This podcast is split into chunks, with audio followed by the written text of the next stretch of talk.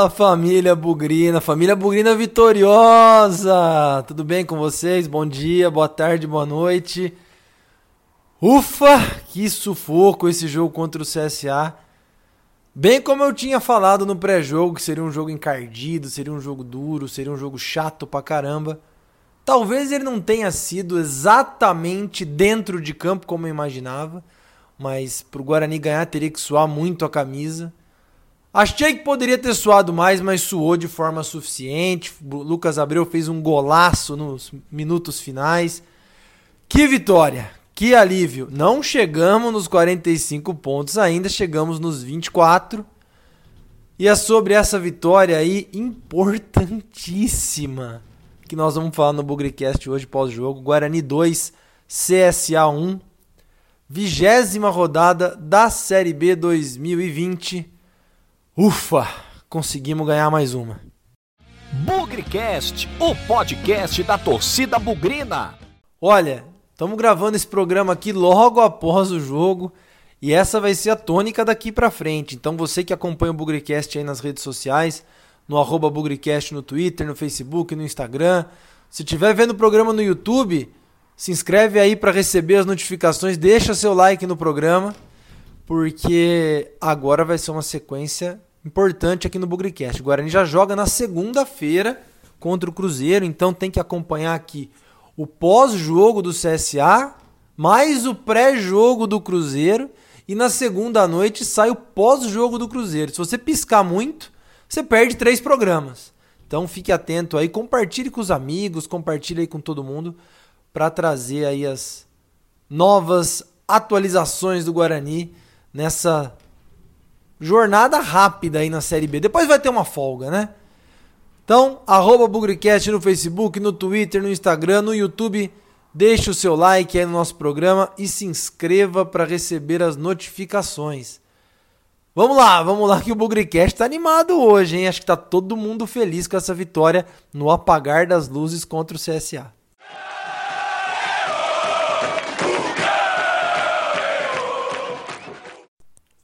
Logo no começo da tarde veio a notícia dos jogadores do Guarani com Covid, né? Arthur Rezende fora do jogo, Rafael Costa também e também fora aí do jogo contra o Cruzeiro, né? Aliás, a notícia é que o Arthur Rezende desde o meio da semana já não treinava com o time, o Rafael Costa treinou até a véspera do jogo contra o CSA e saiu. Torcer aí, né?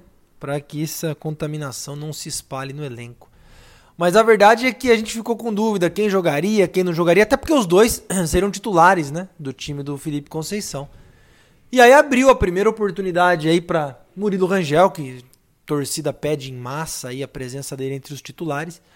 E uma alteração tática ali na frente. Todo mundo imaginava que o Todinho jogaria centralizado ali na função do Rafael Costa. Mas no fim das contas, quem jogou ali foi o Bruno Sávio. Ficou meio esquisito, o Todinho continuou aberto ali pelo lado, né? Onde ele tem jogado ultimamente com o Felipe Conceição, mas ficou meio esquisito ver o Bruno Sávio ali brigando com os zagueiros. E um time muito leve, né? Sem o David ali no meio, só o Bruno Silva em tese fazendo a marcação, Crispim, o Murilo Rangel, Renanzinho, Bruno Sávio, Todinho, time com pouco poder de marcação, né? E aí deu para entender um pouco da estratégia do Felipe Conceição. É um time leve, mas que nos primeiros minutos do jogo ocupou bem o espaço ali do meio, do meio de campo para frente, né, no setor de ataque. O CSA não conseguiu sair com a bola. E acho que é aí que foi a, a sacada, né? Os zagueiros deles muito ruins para sair com a bola. E o Guarani fez pressão. Tanto é que numa dessas jogadas aí, excelente tabela, excelente construção ali pelo lado direito. De novo, né? A gente insiste pelas jogadas pelo lado aí. Crispim foi derrubado na área, ele mesmo cobrou. 1 a 0 4 minutos de jogo. Fiquei bastante otimista, a verdade é essa. Porque com um time muito leve, a tendência era que o CSA saísse para o ataque. E aí o Bruno Sávio poderia explorar essa questão de ser um jogador de velocidade, mesmo jogando centralizado. O próprio Crispim, o Renanzinho, o Todinho. Até os 15, 20 minutos, não surgiu nenhuma oportunidade de contra-ataque.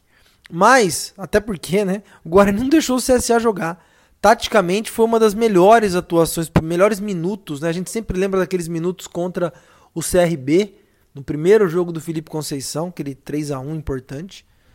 Dessa vez foi muito parecido, a diferença é que a gente não fez gol, né? A partir dos 20, 25 minutos foi interessante. E aí tem um lance que para mim é chave. O comentarista do Sport TV até falou sobre isso. Né? O Guarani marcou lá na frente. E aí um lançamento, a bola foi exatamente nas costas do Bruno Silva, que estava mais para frente também. Eles acabaram não levando muito perigo, não sei como é que terminou a jogada, mas daquele lance em diante o Guarani passou a sofrer. Eles começaram a jogar com jogadores abertos, muito lançamento, as vulnerabilidades do lado esquerdo, né? A escala, não falei no começo, mas a escalação do Eliel, garoto da base de 18, 19 anos aqui da região de Campinas, ele foi surpreendente também. Fez um primeiro tempo razoável, mas eles começaram a explorar demais as nossas laterais, né? E aí o Guarani foi perdendo fôlego. Aquele time muito leve, aquele time talvez voltado para o contra-ataque, ele ficou leve demais. Não conseguiu acompanhar as jogadas de ataque do, do, do CSA. Não conseguiu brigar para roubar a bola, aquela energia, aquela força que o Guarani mostrava nos outros jogos, né? Roubando no meio de campo, fazendo tabela, foi começando a perder força. E aí, alguns jogadores caíram demais de produção. Achei o Murilo Rangel muito abaixo do que ele já jogou, não sei se foi o ritmo de jogo. As duas laterais começaram a sofrer demais, tanto Eliel quanto Pablo. Bruno Sávio, que poderia ser um cara importante para o contra-ataque, agora ele não conseguiu construir jogadas de contra-ataque. Ficou ali prensadão na defesa deles e errou muito mais do que acertou mais lúcido ali foi o Crispim mesmo. Bruno Silva também, pouca atuação, sof... mais correndo atrás do adversário do que tendo aquele passe que caracterizou a entrada dele no time, é, infiltrando, colocando jogadores em boas condições. Então o Guarani foi sendo aos pouquinhos, não dá para dizer encurralado, mas começou a receber uma pressão tática, muito pelos lançamentos. Mas mesmo assim, o nosso goleiro não tinha feito nenhuma defesa. Gabriel Mesquita foi um espectador.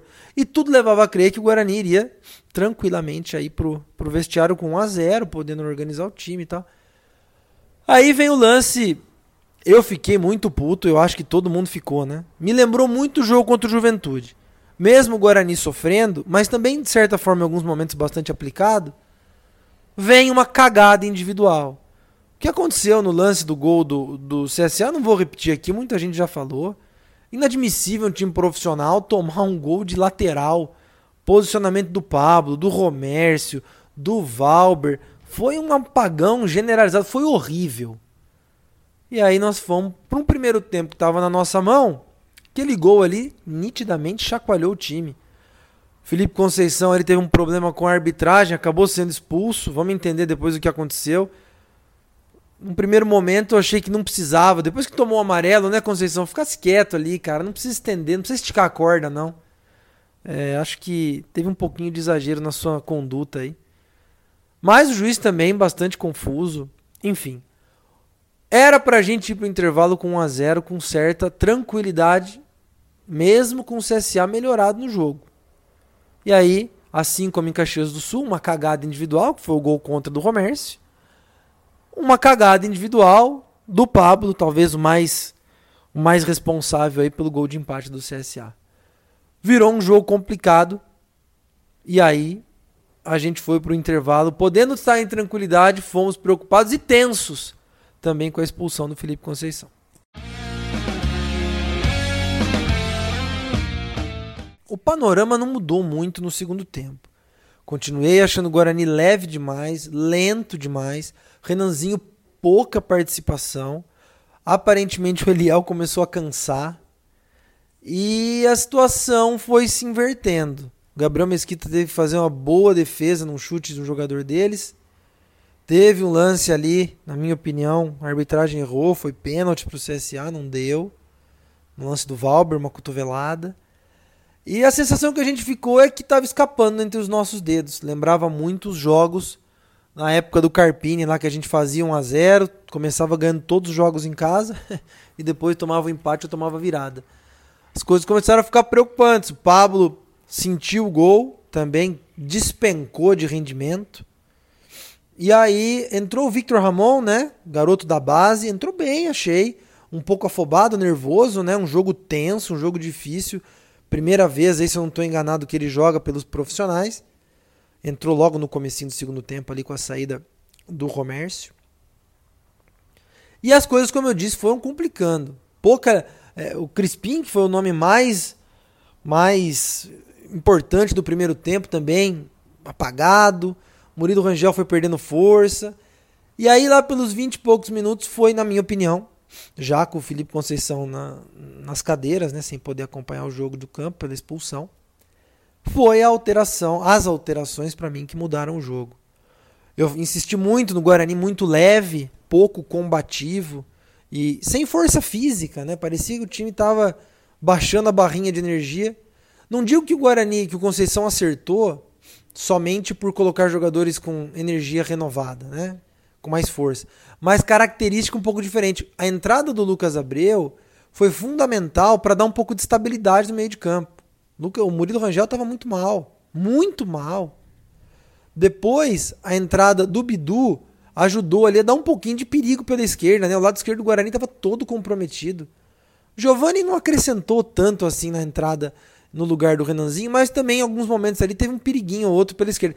Então, o Guarani que estava muito previsível, talvez atacando pela direita e com meio campo bastante é, distante, compactou de novo. E aí a gente viu, né? O Guarani voltou a tomar conta do jogo. O Gabriel Mesquita não fez mais nenhuma defesa. O Guarani teve chance ali é, com algumas jogadas pelo lado, o Giovani contribuindo um pouco, Bidu tentando um pouco. Acho que aí foi a grande sacada do Felipe Conceição. Ele deu força pro time. Ele deu consistência. E a gente critica muito o Lucas Abreu por isso, por aquilo, por aquilo outro, mas ele tem um papel importante nesse time. Tecnicamente, ele não vai ser um gênio, apesar de nós vamos falar sobre o lance do gol. Mas ele dá uma sustentação. Então, ele e o Bruno Silva, o Bruno Silva que estava sofrendo muito com o meio-campo do CSA, eles dois se acertaram. Por mais que o Lucas Abreu tenha avançado um pouquinho mais, ele fez um pouco da função do Persson, um pouco da função do Arthur Rezende. O cara que vai preencher o meio também vai chegar ali na área. O Murilo Rangel não estava fazendo nenhuma coisa nem outra. Acho que aí foi onde o Guarani começou a ganhar. Tanto é que começou a ganhar, né? Que também deu a possibilidade para liberar um pouco mais o Crispim, que tem sido um jogador muito lúcido nos últimos jogos. Com o Crispim mais solto, o meio de campo um pouco mais estruturado, e a própria entrada do Cristóvão, ali já nos finalmente, no lugar do Pablo, que fez uma partida muito ruim, o Guarani começou a ganhar força pela esquerda, com Giovanni Bidu, pela direita, com Cristóvão e Crispim. Ó, até o trava-língua aí, né? E essa alternância de forças fez o Guarani se ocupar ainda mais do jogo. E foi numa belíssima jogada do Crispim, que aliás, mais uma participação dele em gol. Ultimamente ele tem sido vital para isso um bate-rebate na área. O Bruno Sávio já tinha tido uma chance parecida, furou. Depois o Todinho aproveitou o rebote chutou para fora. O Bruno Sávio furou de novo e a bola sobrou pro Lucas Abreu mandar aquela pancada fora da área, na gaveta. Um golaço. Lembrou muito aí gols importantes, como da vitória no Paulistão contra o Santo André, do Bidu. Lembrou também o próprio gol no derby do Paulistão. Você escolhe aí qual você quiser, mas provavelmente o do Talisson. Então foi um golaço. E premiou um time lutador. É, acho que essa é a grande verdade. O Guarani não fez uma boa partida, na minha opinião. Teve alguns bons momentos durante o jogo. Se a gente lembrar da coletiva lá do Conceição, em que ele fala que ele quer um time protagonista por 20, 40, 60, 80 minutos, talvez esse tenha sido um dos jogos que o Guarani foi menos protagonista. Dominou mais as ações, mas sentiu nunca se deixou de lutar. Alguns momentos lutou menos do que outros. Mas dos 25 minutos do segundo, do segundo tempo para frente foi a luta do Guarani com essas mudanças que eu falei. E aí o gol veio para premiar o time que lutou. Veio para premiar o time que não se entregou. E tem sido essa a característica do Guarani. 2 a 1, 24 pontos. Chegamos aí já um caminho importante na, na luta aí contra o rebaixamento.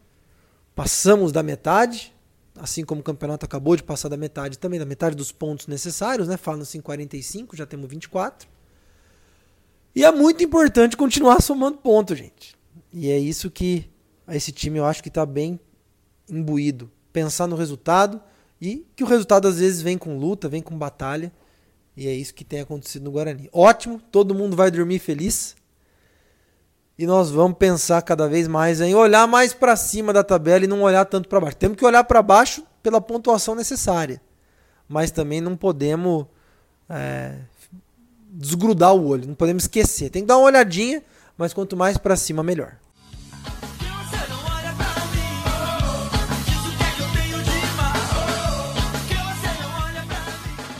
Vamos lá então para as notas do jogo desse Guarani 2 CSA 1.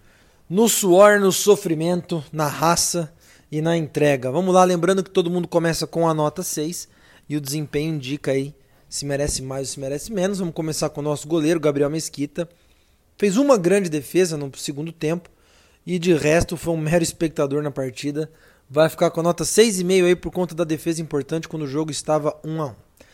Lateral direita, Pablo, nosso bola murcha, não gostei da atuação. Pablo, eu sei que você passou por alguns problemas pessoais aí nesse ano, um ano muito difícil para você, somos solidários a você, mas hoje você não foi bem. Falhou no gol, Achei o seu segundo tempo muito mais abaixo do que o primeiro. Não que o primeiro tenha sido muito bom também. Mas acho que tentar encontrar aí o que foi que aconteceu. Pablo não tá legal, cobertura muito ruim. É, chega na linha de, nem, não chega na linha de fundo, já se desfaz da bola ali na intermediária, cruza aleatoriamente. Não foi bom. Não foi legal. O Pablo vai ficar com a nota 3,5. Vamos para a dupla de zaga. Valber, eu gostei da partida do Valber mais uma vez. Um jogador consistente, um jogador que às vezes falha, como no lance do pênalti que o juiz não deu, mas em alguns outros mostra bom tempo de bola, boa saída de bola também. Um jogador que tem sido bastante regular nesses últimos jogos aí, inclusive jogou 19 das 20 partidas, não foi à toa, vai ficar com a nota 6,5. Romércio fica com 5,5, achei que ele poderia ter ajudado a evitar o gol de empate ali na primeira cabeçada, mas também jogou pouco, é, jogou o primeiro tempo, depois saiu aí com algum problema de lesão no comecinho do segundo tempo. Fica com 5,5. Não sou um grande fã do Romércio, mas precisa me entender aí também como é que ele fica na questão física, né? Porque o jogo com o Cruzeiro daqui a pouco, se ele tiver lesão também, tá complicada a situação. Lateral esquerdo Eliel, primeiro tempo bom, razoável, vai, não vou falar bom, mas razoável para um garoto de 18, 19 anos. É, foi inclusive mais útil do que o Eric Daltro nos momentos em que ele esteve em campo nas outras partidas. Então, na minha opinião, me parece que o Eliel já está despontando como reserva imediato do Bidu. Eliel vai ficar com nota 6, primeiro tempo um pouco melhor que o segundo, acho que cansou e começou a abrir um pouco espaço aí pro, pro time do CSA. Então, nota 6 pro nosso garoto aí, jovem, 18, 19 anos, tem muita lenha para queimar, vamos ter paciência com ele. Bruno Silva, achei que sofreu hoje, hein, Bruno Silva? em alguns momentos é, fora do posicionamento na linha, muita gente é, que, atrás, atuando atrás de você, as suas costas muito desprotegidas. É, não gostei, acho que foi a atuação mais fraca do Bruno Silva nesses jogos aí com o Felipe Conceição. Acertou os passes, né, que são a sua característica, mas na marcação deixou um pouco a desejar. Vai ficar com a nota 5, Bruno Silva. No meio-campo ainda, né, passando Murilo Rangel, olha, para quem é, tinha o nome gritado pela torcida: Murilo Rangel tem que ser titular, Murilo Rangel tem que ser titular. Sinceramente, não gostei da atuação do Murilo Rangel, não. Talvez um primeiro tempo um pouquinho melhor ali no começo, os primeiros 20 minutos. Tem um bom toque de bola, tem boa visão de jogo, mas eu não vi ele acrescentando em finalização, não vi ele acrescentando em, em, em passe. Achei que a queda dele ali a partir dos 20 do primeiro tempo foi é, um dos termômetros da queda do Guarani. Então, é, arrisco a dizer que dá para entender por que, que ele não foi titular nos outros jogos. Vai ficar com a nota 4,5. Achei partida muito ruim dele. O bola cheia é o nosso meia Lucas Crispim. Fez o gol de pênalti, fez a jogada do segundo gol e tem sido fundamental nesses jogos com o Felipe Conceição. Tem corrido muito, se dedicado bastante, é, feito gols, enfim, um cara que mudou um pouco a sua história aqui no Guarani. Tem sido muito útil e bastante importante aí para o Guarani. Como eu disse, nosso bola cheia vai ficar com a nota 7,5. Grande atuação do Lucas Crispim de novo. Indo para o ataque, Jesus amado, como é que a gente vai dar nota para esse ataque? Não foi nada legal, hein? Vamos começar pelo Renanzinho. Pouca participação, pouco ativo.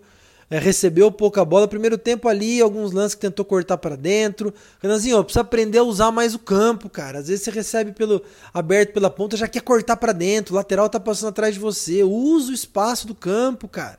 Sei que você é novo ainda, mas vamos usar mais o campo. Vamos tentar correr um pouquinho mais. Vamos tentar abrir o jogo. Fica com nota 4,5. Não gostei também. Do outro lado, Todinho, uma das atuações mais fracas do Todinho, na minha opinião, não acertou quase nada o jogo todo. É, tomou um cartão ali voltando para marcar, não é muito a dele também. Olha, nota 5 para ser bem legal com você, viu, Todinho? Não achei que você fez boa partida, não. Ali no ataque, pouco produtivo, poucas finalizações, muito erro de passe. Foi bom, não. Outro muito mal, Bruno Sávio. Vou dar um desconto porque não é a dele jogar enfiado na área, né? Mas é, todas as vezes que a bola caiu no pé dele também, a jogada morreu, né? Terminou, furou a jogada, não foi bom não. Bruno Sávio, nota 4. Vamos ver aí como é que vai ter um lugar para ele no time, se é que vai ter, porque as lesões aí, as suspensões continuam. Dos que entraram no jogo, Vitor Ramon, como eu falei, vai ficar com a nota 6, partida tranquila, um pouco afobado ali com a bola no pé na hora de sair, mas para um garoto de 19 anos, 20 anos, legal, zagueiro canhoto, vamos acompanhar o desenvolvimento desse atleta, mas é um, um jogador aí para fez uma boa estreia os profissionais, nota 6, como eu disse. Giovani, muito discreto, vai ficar com 5,5, mas ajudou a mudar um pouco ali nosso lado esquerdo. Bidu, nota 6, também ajudou a mudar o nosso lado esquerdo, com um pouco mais de presença, postura, marcação, velocidade, troca de passe. E a grande mudança que deu a vitória para o Guarani, Lucas Abreu, nota 7, um golaço de fora da área. Acho que o Felipe Conceição vai poder confiar mais no Lucas Abreu, diante de tantos desfalques que ele vai ter aí para o jogo contra o Cruzeiro. Já estou vendo o Lucas Abreu titular no Mineirão na segunda-feira. E o Cristóvão jogou pouco, né? Não fica sem nota. No Felipe Conceição, olha, fez alterações que ajudaram o Guarani a ganhar o jogo, mas acho que pisou na bola ao forçar uma expulsão ali, ser um pouquinho desmedido na relação com o árbitro. Isso pode ter cust... quase custou um pouco mais de tranquilidade para o time que perdeu a cabeça naqueles minutos em que ele foi expulso. Vai ficar com a nota 6, nota 8 pela substituição que deu a vitória para o Guarani, mudou a postura do time, e nota 4 pelo cartão vermelho.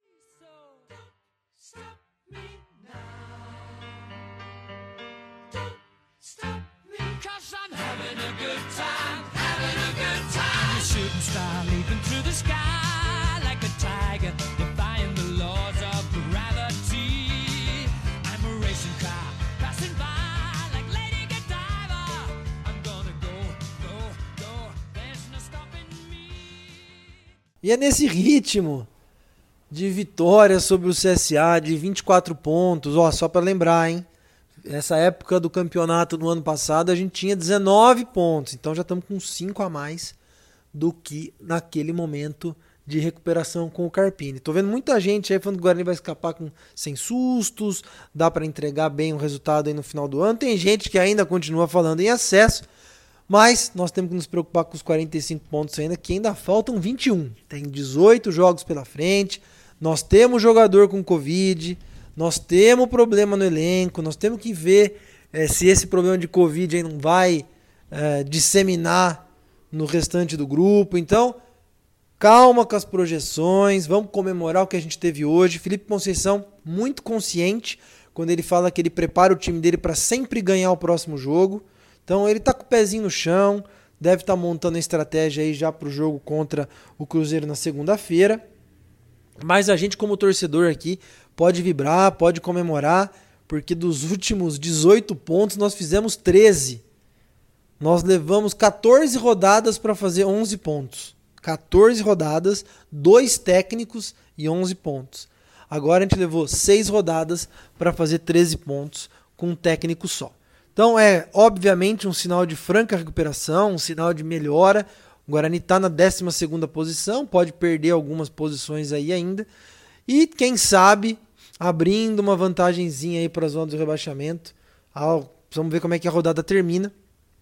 Mas aparentemente estamos com quatro pontos de vantagem para a zona de rebaixamento. Vamos ver como a rodada termina.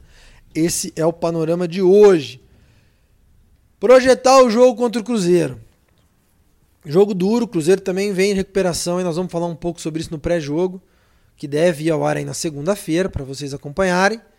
E o ponto é o seguinte, né? Quem nós vamos colocar em campo, né? Todinho recebeu o terceiro cartão amarelo, esse é certeza. Não sei a situação do Valber, não sei a situação do Bidu. Precisamos ver aí se é, o Bidu, desculpa, é, o Bidu, vamos ver se ele vai estar suspenso ou não, mas é, se não tiver, deve assumir a vaga na lateral esquerda. Eu, como eu disse, vejo o Lucas Abreu titular. Talvez aí o Giovani um pouquinho mais experiente, não sei se vai continuar o Renanzinho. Ou vamos jogar com uma formação tática diferente. A certeza é que Arthur Rezende está fora, Rafael Costa está fora, Didi está fora. Vamos ver o Vagninho. Então, e vamos ver se não vamos perder ninguém com Covid daqui até lá também. Então é muita incerteza e no meio dessa incerteza toda é sempre bom vencer. Então isso dá um tira um pouco a pressão, alivia um pouco a situação. E eu acredito que o time vai bastante é, não tranquilo, mas é bem também motivado para enfrentar o Cruzeiro. Que, na minha opinião, isso é um jogo duríssimo. O Cruzeiro tem franco crescimento aí, ganhou de novo, dessa vez ganhou do Botafogo. É, e eu já estou enxergando um empatezinho lá com um bom resultado, viu? Se a gente conseguir um empate lá, tá ótimo. Se ganhar, então, pelo amor de Deus, vamos fazer festa. Mas a gente deixa isso pro pré-jogo, vamos curtir o final de semana, vamos comemorar. O Guarani está recuperando um passinho de cada vez rumo aos 45 pontos, sem nunca esquecer que na vitória na derrota, hoje e sempre Guarani. Avante, avante, meu bugre, que nós vibramos por ti, na vitória ou na derrota. Hoje sempre Guarani. É Guarani, é Guarani. Guarani.